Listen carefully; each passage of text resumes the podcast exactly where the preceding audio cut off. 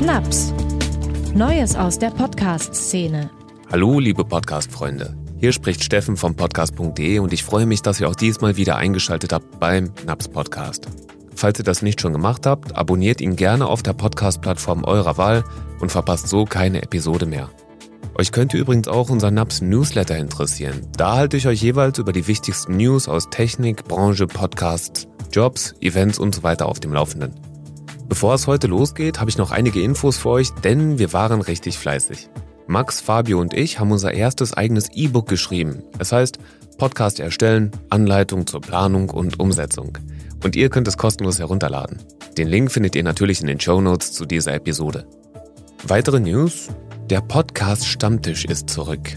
Ab 11. Oktober um 18 Uhr hier bei uns im Podspace. Alle Podcaster, Branchenkenner, Neugierige, Sprecher, Podcastfreunde und so weiter sind natürlich herzlich eingeladen. Das heißt, wenn ihr vorbeikommen wollt, findet ihr ebenfalls einen Link zur Anmeldung in den Show Notes. Weiterer interessanter Punkt, gemeinsam mit dem Monitoring-Tool Podmon haben wir eine weitere Analyse entwickelt. Wir haben so 39.000 Podcast-Episoden gescannt und konnten herausfinden, welche die Lieblingsschimpfwörter deutschsprachiger Podcaster sind. Falls euch das interessiert, ihr findet es ebenfalls in den Shownotes. So, nun aber zum Thema der heutigen Episode. Vor einiger Zeit haben wir uns hier im NAPS Podcast mit Gabriel Joran von Steady unterhalten. Es ging um die Finanzierung von Podcasts, also wie Podcaster Geld verdienen können. Steady setzt auf Mitgliedschaften. Das ist aber nicht die einzige Möglichkeit und deswegen möchte ich euch heute eine weitere vorstellen. Es geht um Vermarktung. Um einen geeigneten Gesprächspartner zu finden, musste ich nicht bei lange suchen. Denn zu Gast ist Bastian Albert und der arbeitet einmal die Woche im selben Büro wie ich. Gemeinsam mit meinem Chef Fabio hat er den Vermarktungsdienst Podcast Pioniere gegründet, der übrigens auch den Naps Podcast hier vermarktet. Das heißt, wenn ihr anfangs einen Werbespot gehört habt, dann kam der über Podcast Pioniere. Basti darf uns heute erklären, wie Podcast Vermarktung funktioniert und für wen sie sich lohnt. Also, auf geht's. Lieber Basti, wie geht's dir heute? Gut. Hast du einen schönen Tag bisher? Viele Sachen noch zu tun, aber. Ich hoffe, ich mache dir nicht zu viel Stress mit dem Interview. Das werden wir sehen. Ich meine, ich glaube, wenn man das fünfte gegeben hat, ist es einfacher, als wenn man das erste gegeben hat. Und da wir schon beim zweiten sind, kann es ja nur besser werden. ja, einen Testlauf gab es schon. Und ich bin für alles immer offen. Also bin jetzt nur ein bisschen aufgeregt, aber sonst bin ich immer für alles offen. Ja, ich schön, dass du da bist. Schön, dass du die Zeit nimmst. Also ich freue mich auf jeden Fall. Sag mal, was ich mich neulich gefragt habe, ist, wie haben du und Fabio euch denn überhaupt kennengelernt?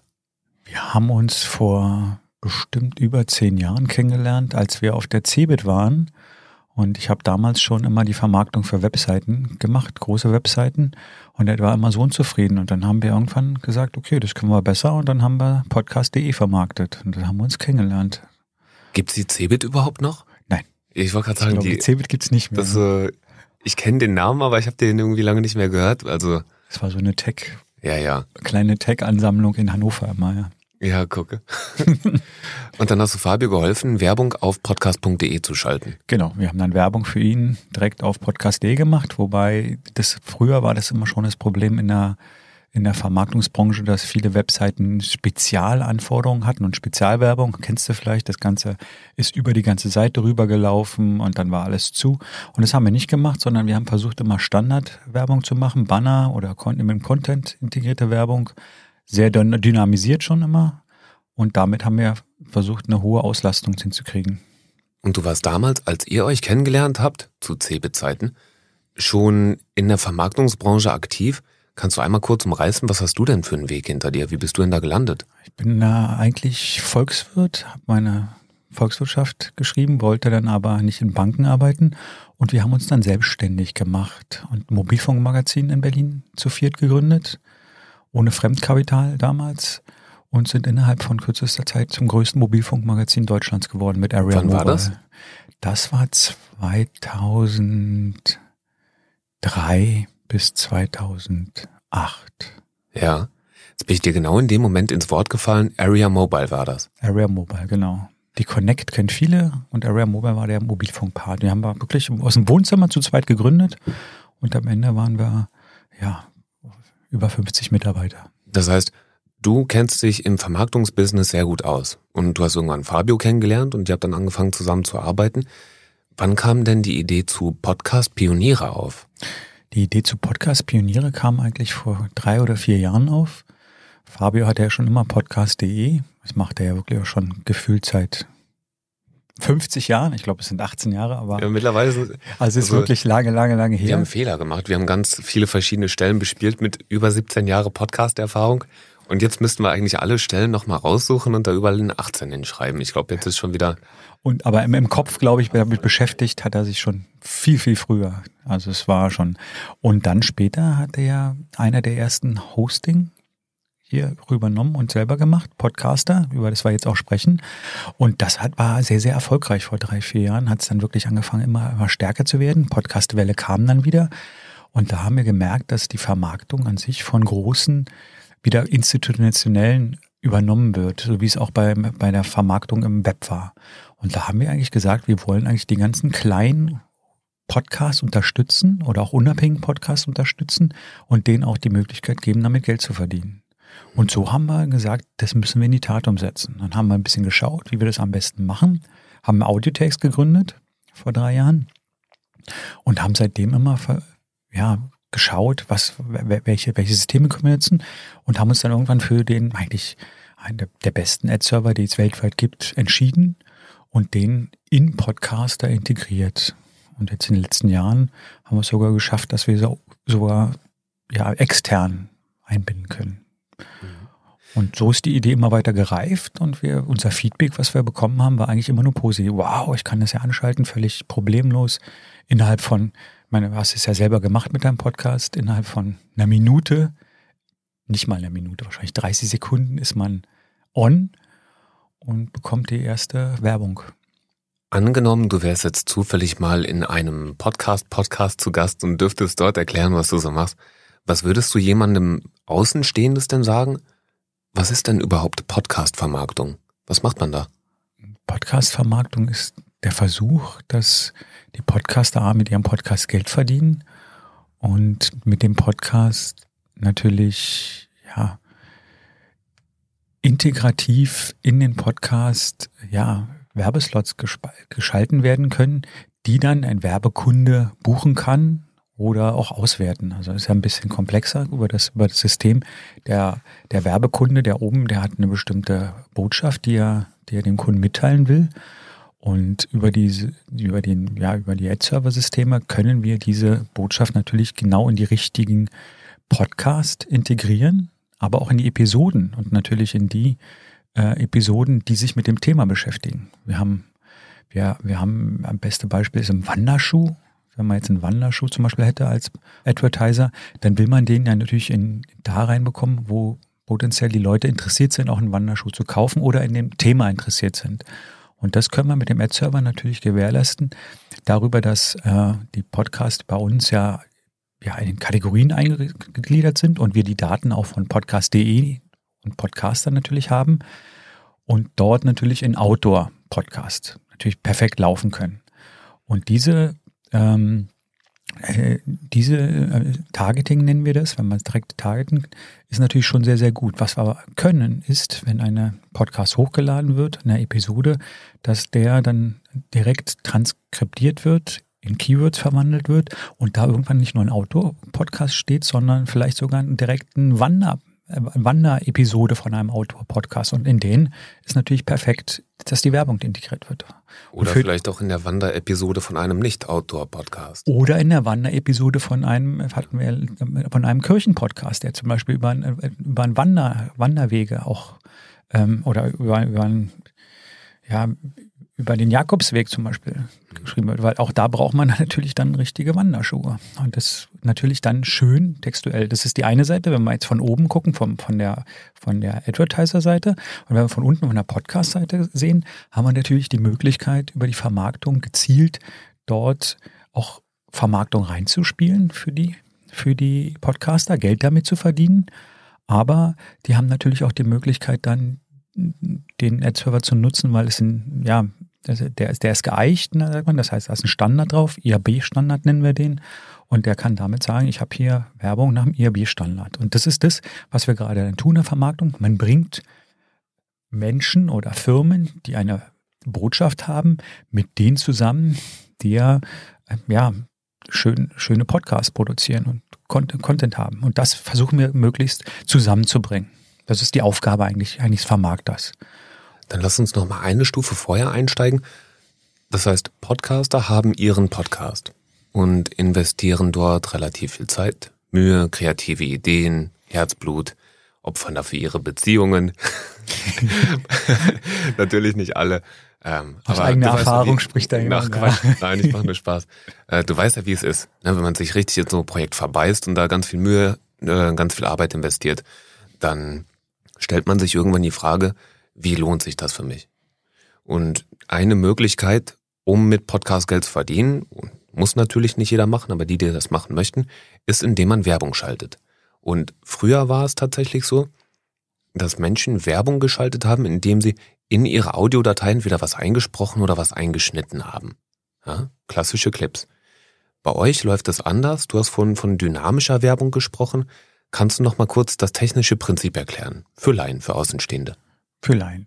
Ähm, ja, wir haben, wir haben im Podcast mehrere Positionen, wo Werbung laufen kann. Das ist meist davor, dahinter oder in der Mitte, also Pre nennt man das, Post und Midrolls. Und in diese Position kann man dann Werbung ja, integrieren. Das läuft in dem Moment, wo der, der, ähm, ja, der Hörer den Podcast abruft, springt der Ad-Server rein, guckt sich an, okay, dieser Hörer könnte ganz gut funktionieren, weil er zum Beispiel in Berlin sitzt und wir haben hier gerade eine, eine Berlin-Werbung und integriert dann in diese Podcast, der runtergeladen wird, in diese Episode vorne eine Werbung für Berlin.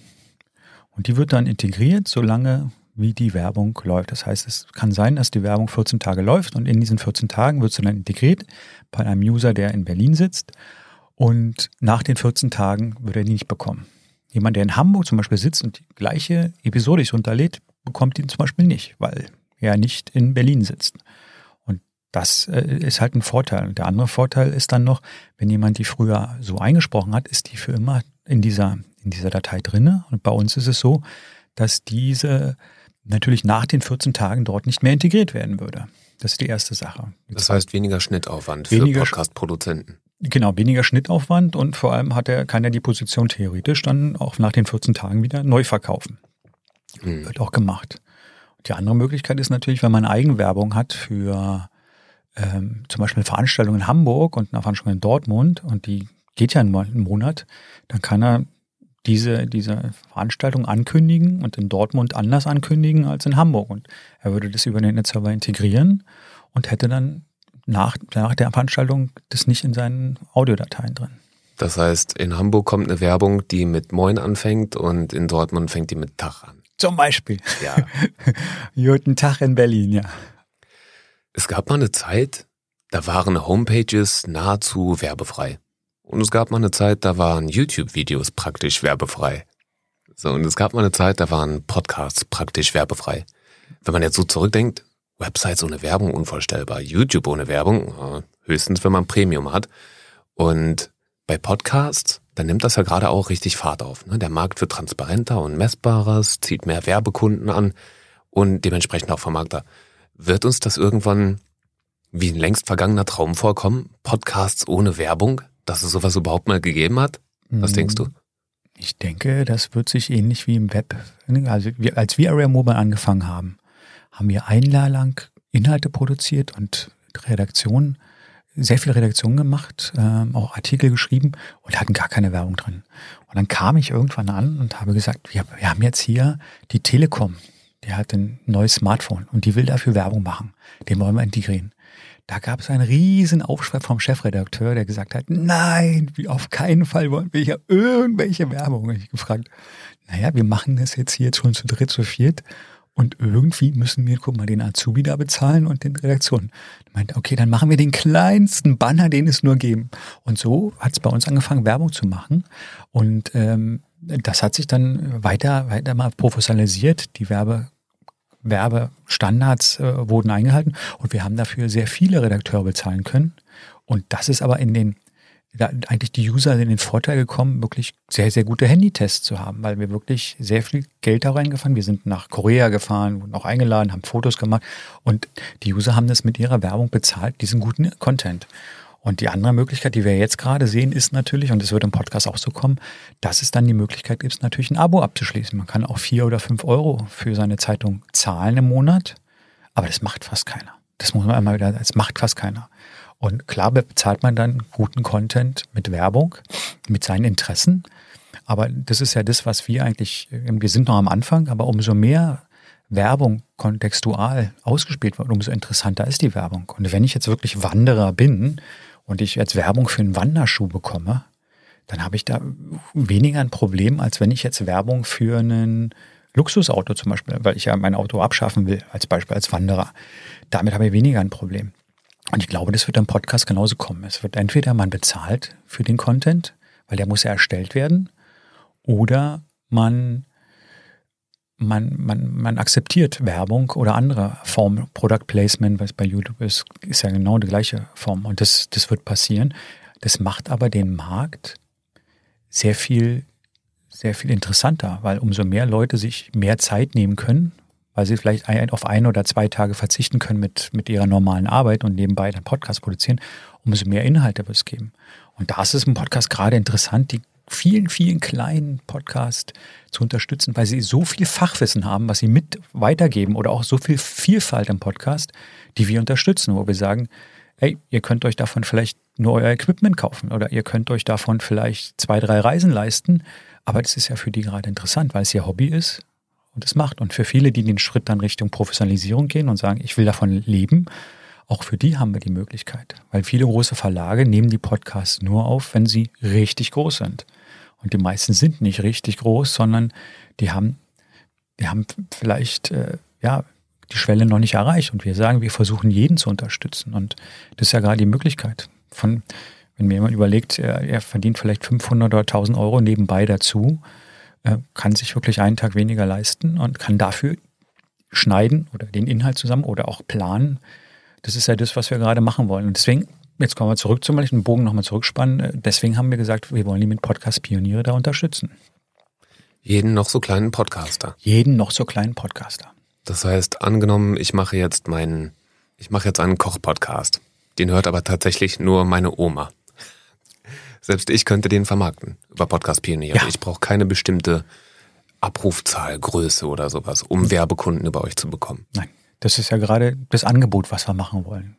Dass wir das wirklich jedem ohne viel Aufwand, also es ist wirklich, man meldet sich bei Podcaster an, macht den Haken bei Vermarktung, Vertrag kurz zustimmen, dauert eine halbe Minute und dann ist man dabei.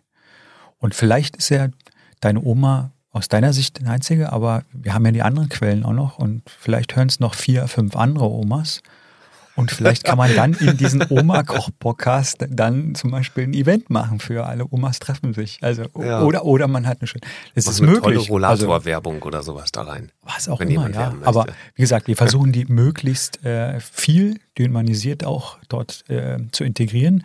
Und wir sind noch am Anfang. Wenn wir nach Amerika rüber gucken, da ist sehr, sehr viel mehr schon im Markt und sehr viel etablierter als Kanal für den Werbekunden. Und umso mehr, umso mehr Leute auch Podcast-Werbung einbuchen, umso, umso besser wird es natürlich auch mit dem Targeting. Und das ist ja die andere Schiene, Podcast-Werbung zu machen. Wenn man Fernsehwerbung macht, braucht man Werbespot. Bei Podcast-Werbung braucht man eigentlich nur, braucht man nur einen, ja, einen, Werbespot äh, mit Podcast. Das heißt eigentlich mit einem Mikro oder auch mit einer ja, relativ wenig Aufwand kann man einen guten Werbespot machen. Und wir sagen immer Werbespot und da denkt man ja oft an so Radio-Jingles, aber für das Beispiel, das wir vorhin hatten, einen Podcaster, der einen Termin in Hamburg und einen in Dortmund hat, das reicht ja, wenn er das selber einspricht über sein Mikrofon. Auf jeden Fall, auf jeden Fall. Äh, Begriffe, die mir in letzter Zeit öfter unterkommen, wenn es um diese neuen Werbevermarktungsmöglichkeiten geht, äh, Podcast-Vermarktungsmöglichkeiten, dann sind mir einige Begriffe noch nicht ganz klar. Es gibt smarte Werbung, es gibt dynamische Werbung, es gibt progressive Werbung, es gibt kontextuale Werbung. Ist es alles dasselbe oder gibt es da nochmal Unterschiede? Da gibt es natürlich Unterschiede. Also mit der neuen Datenschutzgrundverordnung in Europa ist sehr, sehr viel weniger möglich und ist auch cookie-basiert. Das heißt, was jetzt gerade passiert, ist, dass jeder vor der Webseite, wie man kennt, hat so einen schönen Konsent, dem er zustimmen muss, ob er Werbung haben möchte, welche Cookies er, äh, welcher Cookies er zustimmen will. Und das ähm, merkt man, es wird die nächsten Jahre auch noch rückläufiger werden. Das heißt, wir haben als Werbekunden hat man viel weniger äh, Möglichkeiten, denjenigen zu targeten. Was ja auch gut ist. Wer das nicht will, soll es nicht haben. Muss aber auf der anderen Seite, was ich vorher gesagt habe, immer sagen, mit dieser Werbung hat man viele interessante Inhalte im, im Netz auch finanziert. Das heißt, meine redaktionelle Arbeit kostet Geld und man will dafür nicht bezahlen. Ähm, aber es wird, äh, es ist schon so, dass es immer weniger Targeting-Möglichkeiten gibt. Und da kommt jetzt das Kontextuelle. Das heißt, man muss gar nicht irgendwelche Informationen über den User haben oder über den Hörer haben, weil man einfach sagt, derjenige, der sich einen Wander-Podcast anhört, der ist in irgendeiner Form ja Wander interessiert. Und das macht ja auch Sinn, genau dort stört Wanderwerbung für den Wanderschuh überhaupt nicht. Und da hat man in Form dynamische Werbung, äh, äh kontextuelle Werbung. Direkt, direkt auf den Kontext des Podcasts geht. Und dynamische Werbung, wenn man jetzt sagt, man, man will ja wissen, wie alt jemand ist, wie, wie männlich, weiblich, all, all so eine Sachen, die man früher oder wo er, wo er zum Beispiel was in, gekauft hat und interessiert hat, das ist schwieriger geworden, weil von Website zu Website oder auch von, von, von Datenpunkt zu Datenpunkt mittlerweile das äh, Weitergeben von solchen Daten verboten ist ohne Zustimmung. Und das führt dazu, dass man nicht mehr so viele Informationen über den jeweiligen Nutzer hat.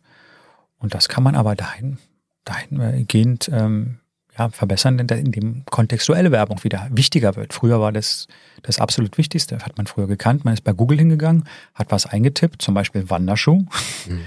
Und dann hat man Wanderschuhwerbung bekommen, weil es kontextual auf derjenigen, der gesucht hat, auf Wanderschuhe ging. Und genau das ist das, was der Ad-Server bei uns auch macht. Er durchforstet die Episoden und schaut, was für einen Kontext ist denn in dem Podcast auch integriert. Und das macht es eigentlich so so interessant, Werbung dann in Podcast über solche Systeme zu schalten. Ist der absolute Königsweg, meiner Meinung nach. Denn viele Menschen sind ja besorgt darüber, dass immer mehr Daten über sie gesammelt werden und wo die Daten landen und wofür die äh, benutzt werden. Und angenommen, das Datensammeln wird eingeschränkt und es geht nicht mehr darum, wer bin ich, wo bin ich, wie alt bin ich, was mag ich, sondern einfach nur, welchen Content rufe ich ab. Und darin wird dann geworben, Content bezogen. Das klingt sparsam. Ist auf jeden Fall Daten sparsam. Ist auch wirklich ein guter Weg. Hat dann aber wieder für manche andere große Verlage den Nachteil, wenn ich eine Tageszeitung bin und sehr viel, sehr viel Inhalt in, in, in dem Bereich habe, dann habe ich halt wenig Artikel zu wandern.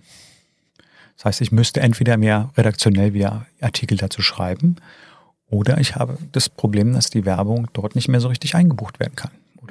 Und das ist ja dann auch der Grund, warum es dann Lobbys gibt in Deutschland, die dafür kämpfen, dass wieder Daten durchgelassen werden und nicht. Und äh, es gibt äh, ähm, ja viele, viele gute Inhalte, kann ich mal Podcasts, auch Webseiten, die sich genau mit guten Themen interessieren, wo jetzt wieder die Werbekunden ähm, Interessierte sind, auf deren Inhalte zu kommen. Das ist ja das, was gerade passiert. Nun muss man auch verstehen, wenn ich jetzt zum Beispiel ein großer Konzern bin, wie eine LG oder eine Samsung, die steuern ihr Geschäft mitunter aus ja, europaweit. Die haben gar nicht die Manpower, dass sie jetzt die 1000 Wander Podcasts, also wenn beim Wanderschuh jetzt wären, die 1000 Wander äh, Podcasts oder Webseiten anschreiben können, weil das, das kostet viel Zeit.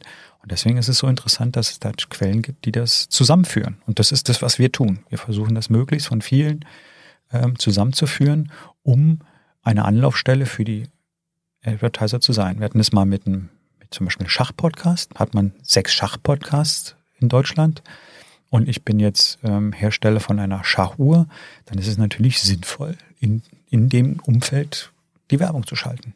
Und ich muss nicht alle zehn oder zwanzig direkt anschreiben. Das machen die meist auch mit großen, mit den großen, ein, zwei großen im Markt. Da gibt es meist gute Beziehungen, die kennen sich dann. Das, das ist auch genau richtig. Das sind genau die richtigen Leute, die man da unterstützen muss. mitunter kriegen die Schachuhren dann gestellt oder die schreiben einen Artikel. Das ist, das ist großartig. Es sollen auch immer bei uns die Podcasts machen, die, die wirklich in dem Thema drin sind. Die sollen auch immer ähm, gute Beziehungen zu ihren, in ihrer Branche, zu ihren, zu ihren ja, großen Advertisern haben, weil die können es viel besser als wir. Aber wir unterstützen halt an alle, weil sie nicht bei allen sein können und auch die Advertiser oder auch die, die gibt gar nicht so viele Menschen, die dann das Kommunikation machen können, ähm, unterstützen, dass wir das bündeln. Was ist denn deine Hauptaufgabe bei Podcast Pioniere? Meine Aufgabe ist es vor allem, die, die äh, Advertiser jetzt zusammenzubringen mit den Podcasts und den Podcast auch zu erklären oder auch, was, was sind denn gerade die Vorteile von, die, von, von, von unserem Angebot als Vermarktung. Das heißt, ich telefoniere mit sehr, sehr vielen Podcasts zu dem Thema, wie können wir, wie funktioniert die Technik, welche, welche Probleme können entstehen, ähm, welche Chancen haben sie dadurch, ähm, welche, welche Sachen können wir aus dem Weg kommen. Und genau auf der anderen Seite den Advertisern ähm, oder auch den, den Netzwerken, welche Vorteile haben wir, wenn sie bei uns buchen oder auch, auch ähm, unsere Technik nutzen, um das zu machen. Und damit das alles funktioniert, wie man, man baut das auf, ist meine Aufgabe, dass das halt alles funktioniert. Wir versuchen da, dazu Workflows zu finden, wir versuchen, dass es reibungslos funktioniert, wir versuchen, dass es alles für, für alle sehr, sehr einfach gehalten wird, weil wir halt auch so viele haben. Weil wir so viele Podcasts haben, äh, müssen wir äh, Sachen finden, damit Sachen möglichst so funktionieren, dass jeder es versteht und trotzdem viele Sachen automatisch funktionieren. Wie viele Podcasts vermarktet ihr ungefähr? Ich glaube, wir gehen jetzt langsam auf die 500 zu. Nach nicht mal anderthalb Jahren am Markt. Ja, also ja. heißt Phase ein Jahr ungefähr. Tendenz stimmt, sagst du, ja? Tendenz stimmt, ja. Wie finden die Hörer das denn, wenn mehr Werbung im Podcast auftaucht? Ich glaube, das ist unterschiedlich, wie du schon sagst. Wir sind am Anfang. Bisher war alles frei. Es gab keine Werbung. Da sind viele, die sagen, wow, jetzt haben wir Werbung, aber sie kennen es aus den anderen Medien. Ne? Und wir haben dazu, wenn, wenn, es, wenn es irgendjemand interessiert, äh, haben wir mit ja, einem, einem einer Diplomarbeit, so eine Masterthesis, glaube ich, war es, geschrieben dazu, die Akzeptanz der Werbung untersucht bei uns. Und dazu gibt es auch Studie und wir haben herausgefunden, dass es umso älter man wird, umso mehr stört es die Leute. Und äh, das ist eigentlich eine sehr, sehr interessante Erkenntnis. Aber jetzt auch nicht in dem Maße, dass es jetzt wirklich störend ist. Das ist jetzt, ja, wir nehmen es an. Die Leute, ja, die, die akzeptieren es, dass da auch Werbung drin ist und äh, hören die Podcasts trotzdem zu Ende. Das war die, so die Studie, die wir durchgeführt haben. Wie weit, wie weit wird der dann auch bis zum Ende gehört? Und verändert sich das, wenn man Werbung rein, rein, reinbaut, verändert es sich, wenn man sehr starke Werbung reinbaut. Wir haben dafür extra einen, einen Spot zum Beispiel produziert, der sowas von nervig war, also war richtig nervig. Und trotzdem haben die Leute das bis zum Ende, es hat sich nicht viel verändert, weil es hängt dann auch vom Inhalt ab und von der Länge, wie der Podcast ist. Aber ich glaube, mehr und mehr kommt Akzeptanz auf und es ist auch wichtig zu wissen, dass damit der Podcast finanziert wird oder der Podcast sich darüber, ja, bestimmte Sachen leisten kann. Ne? Und du hast vollkommen recht. Von Creator-Seite stimmt das und ich unterschreibe das und ich kenne es auch selber. Wenn man viel Arbeit und Mühe in einen Podcast investiert, dann soll das auch vergütet werden. Und trotzdem komme ich manchmal aus meiner Hörerperspektive nicht raus und ja, möchte deswegen an alle Podcast-Vermarkter da draußen appellieren, verkackt das nicht spielt nicht zu viel Werbung ein. Nicht zweimal denselben Spot hintereinander. Baut, äh, ja, baut das möglichst schonend ein. Ist mein Appell an alle Podcast-Vermarkter hier drin und da draußen. Wenn wir, wenn, wenn wir da wieder den Bogen spannen, genau das bei, bei podcast.de, damals die Vermarktung vor über 15 Jahren, glaube ich, war das, ähm, da gab es halt sehr, sehr starke Werbeansätze. Und je, je, je größer die, die Vermarkter auch sind oder auch die, die Brands sind, die da vermarktet werden, gerade die großen Tageszeitungen, die haben da Sachen drin, wo so Overlays sind oder die sich über die Seiten legen. Und da ist es immer wichtig, wirklich so einen Standard zu finden, nicht, nicht zu viel. Also wirklich zu sagen, okay, ich nehme die Standards, die jetzt stören und sich nicht das Nutzererlebnis oder das Hörerlebnis beeinflussen. Und das ist genauso beim Podcast. Man darf halt nicht zu viel machen. Wenn man einen 10-Minuten-Podcast hat und da sechsmal Werbung drin hat, das stimmt nicht. Das kann nicht funktionieren. Und wir zum Beispiel, wir machen das ja nur davor und danach. Und wenn es in der Mitte noch Werbung sein soll, dann nur in Absprache mit den Podcastern, die selber auch entscheiden können, wo das zum Beispiel rein soll, wo was es rein soll. Das ist uns ganz wichtig, weil wir wirklich versuchen, die Podcaster an sich zu helfen. Also die sollen sich konzentrieren können auf ihren Inhalt, den sie machen und das Publizieren über Podcaster oder das Vermarkten, übernehmen wir. Ich frage mich, ob es irgendwann einen Tipping Point gibt. Denn ich kenne die Studien auch. Viele sagen, Podcast-Werbung ist super akzeptiert, ja, tolle Conversion Rates und, und, und. Ich frage mich, ob die Podcast-Hörer nicht aber auch irgendwann satt sind. Dass sie sagen, das Medium ist jetzt zu vollgespielt mit Werbung und das macht mir mein Hörerlebnis einfach kaputt. Das wird die Zukunft zeigen müssen. Das wird die Zukunft zeigen müssen. Das muss man schauen, wie es bei YouTube ist. Da ist man auch schon ab zu klar genervt. Aber wenn den Inhalt, den man da hat, man unbedingt hören will und ich dafür nicht bezahlen muss, 10 Euro Abo oder so, ähm, dann akzeptiere ich das. Weil wir haben ja, die haben ja die Möglichkeit heutzutage, ähm, Medienkonsum einfach mal zu hinterfragen und zu sagen, wie viel Geld und viel Zeit gebe ich zum Beispiel für Netflix, Disney Plus oder Amazon aus, wo ich Geld bezahle und wie viel Zeit verbringe ich trotzdem noch in YouTube, äh, wo ich die, die genau diese Diversifizierung habe, weil die Großen, ja genau das Gleiche, die kamen halt, wie viel, wie viel Serien haben sie? 100, 200 Serien und wenn, wenn meine Serien da ausgeguckt sind, dann, dann muss ich woanders hingehen. Und wenn man bei YouTube sieht, wer, wie viel Inhalt da drin ist, und ist bei Podcasts ähnlich, ähm, ja, dann geht man trotzdem dahin. Und da kommt noch etwas dazu, wie viel eigentlich Bildung in den Podcast steckt. Das darf man auch nicht vergessen. Es sind so viele Wissen, was die Podcaster damit transportieren ähm, und, und man auch so viel lernen kann. Ich zum Beispiel habe fast mein gesamtes SEO-Wissen damals aus Podcasts bezogen, weil die wirklich, wirklich großartige SEO-Leute Podcasts zu dem Thema gemacht haben und ich das super beim Joggen hören konnte und extrem viel interessantes Wissen da herbekommen habe. Und, und es ist nur eine kleine Nische. Es sind so viele Nischen, die da draußen existieren und Leute, die auch, auch was wirklich viel Wissen haben und was zu sagen haben. Und dann dazu gibt es jetzt auf einmal die Hörer. Und was braucht man dazu? Nicht mehr als ein Mikro. Das ist großartig. Man braucht keine Fernsehsender, der einen einlädt, weil er hat ja sowieso nur, sowieso nur die Leute ein, wo er, wo er entweder sehr, sehr interessiert sind und die schon groß sind oder, oder sie irgendwas promoten wollen. Aber hier kann jeder was sagen und je nachdem, wie klein die Nische ist, kann man sich innerhalb von kürzester Zeit auch einen, ja, einen Namen machen oder auch, auch sein Wissen dahin bringen, dass man, dass man sagt, wow, man wird gehört und als Experte gesehen, was großartig ist. Und das ist das, ja, was es eigentlich ausmacht. Und dafür ist es so wichtig, dazu zu kämpfen, dass wir diese Unabhängigkeit behalten, die ähm, im Podcast existiert, die aber auch von mitunter von Großen immer bedroht ist. Von großen Konzernen, die Podcasting versuchen für sich zu vereinnahmen oder vermarkten. Oder so, was meinst du genau? So, so könnte man es sagen, ja. Von unterschiedlichen Seiten. Ne? Große versuchen immer, wenn, wenn irgendwelche eine Welle ist, das zu vereinnahmen. Also glaube, YouTube gehört zu einem Konzern. Und äh, kennst du noch andere große Videoplattformen, die genutzt werden? Sehr stiefmütterlich werden die genutzt. ja, das, das meine ich damit, Unabhängigkeit. Und die haben wir hier noch. Das Dezentrale. Und genau, dezentral mehrere. Wir haben in Deutschland, also mit dem Podcaster zum Beispiel, ist ein unabhängiger Hoster hier aus, hier aus Berlin. Ähm, das gibt es jetzt überall noch. Und das, das sollte einfach auch äh, bewahrt werden. Und der eine aus München ist neulich in die Vereinigten Staaten verkauft worden. Ja, so, so ist es ja. Der eine Hoster.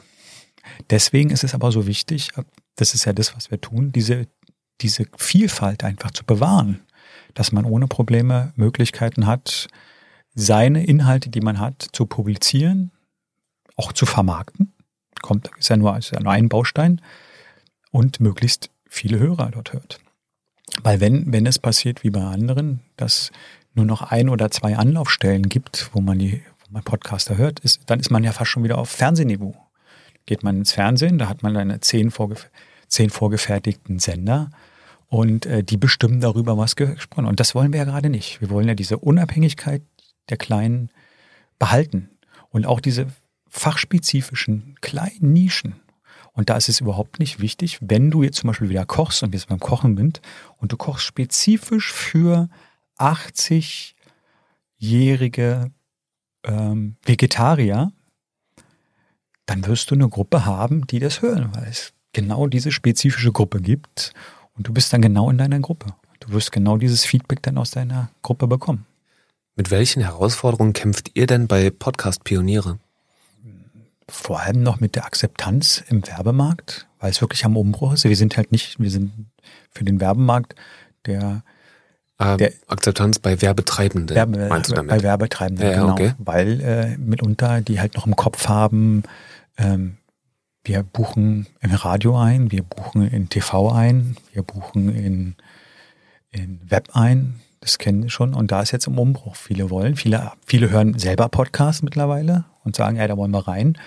Aber die Möglichkeiten, dass man halt wirklich Möglichkeiten hat, direkt über Netzserver zu gehen, dass man targetieren kann, dass man kontextual reingehen kann. Das sind so die Herausforderungen, die wir haben. Und auf der anderen Seite natürlich auch den Podcastern zu erklären, dass ähm, sie hier die Möglichkeit haben, wirklich Geld zu verdienen. Und wir versuchen wirklich kontextual Werbung einzubauen und das, was sie hören, vielleicht gar nicht ihre Hörer zu hören. Das sind unsere Herausforderungen.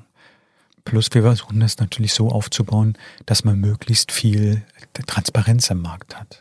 Dass man sieht, das sind die Statistiken, die sind IAB-konform, das sind, ähm, das sind dann auch die Downloads, die man hat, das, da buchen wir ein. Das, das sind so die Herausforderungen, das möglichst so darzustellen, dass es auch wirklich jeder versteht, weil die meisten sind keine Experten für Marketing von unseren Podcasts, die wir haben. Und auf der anderen Seite den Experten, die mitunter die Werbebuchung auch zu zeigen, so sieht der Markt aus und so versuchen wir das zu lösen. Das heißt, weil immer, wenn irgendwas neu ist, der Markt ist neu, ist sehr viele Erklärung notwendig. Und Podcast-Pioniere profitieren auch von erweiterten Statistiken, habe ich mitbekommen. Wie genau läuft es? Podcast-Pioniere profitieren natürlich darüber, dass die ähm, Episoden dann über den Netzserver ausgeliefert wird, dahingehend, dass sie auf Episodenbasis Basis sogar Statistiken abrufen können, wo die Hörer zum Beispiel den Podcast gehört haben, in welcher Stadt, in welcher Region, in welchem Land.